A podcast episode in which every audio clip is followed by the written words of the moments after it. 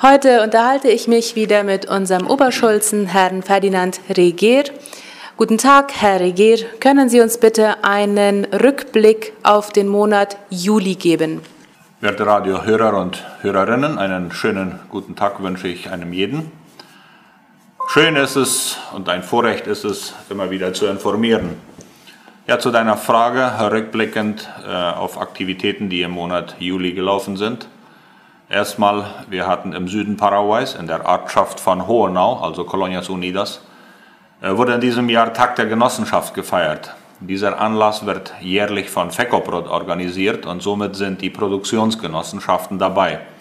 Auch der Staatspräsident Herr Mario Abdo Benitez und etliche Minister waren zugegen, um an so einem wichtigen Programm daran teilzunehmen.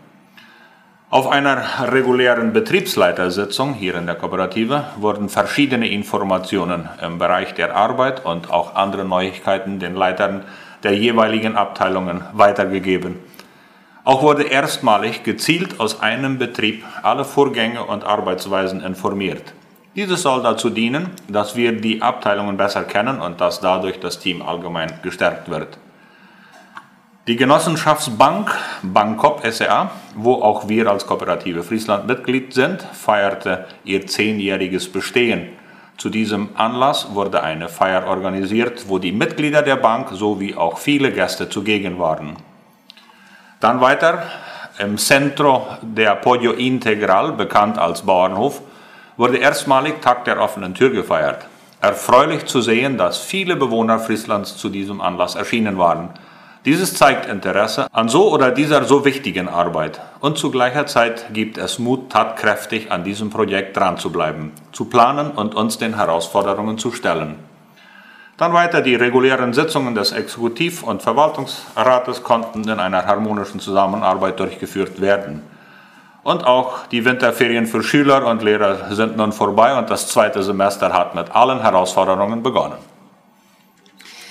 Welche Programme und äh, Aktivitäten stehen für August an? Ja, zu den wichtigsten äh, Informationen oder anstehenden Programme. Einmal nationaler sowie auch internationaler Kongress für Direktaussaat von FEPASIDIAS organisiert, wird in Friesland stattfinden. An diesen Tagen, also äh, 3., 4. und 5. August, wird sehr viel Bewegung sein und wir hoffen, dass dieser Kongress mit all den Informationen und Vorträgen sich wirtschaftlich positiv auswirkt. Es ist eine sehr gute Gelegenheit, dass viele Besucher die Kolonie kennenlernen, aber auch eine Gelegenheit für unsere Bauern, sich technologisch zu informieren und um auf den besten Stand zu bleiben. Dann weiter, es haben sich etliche Besucher aus anderen mennonitischen Kolonien angemeldet wo dann die Bereitschaft ist, diesen Leuten so gut wie möglich die Kolonie Friesland zu zeigen. Das heißt Informationen und möglichst einen Rundgang in den Betrieben der CRF und ACCF.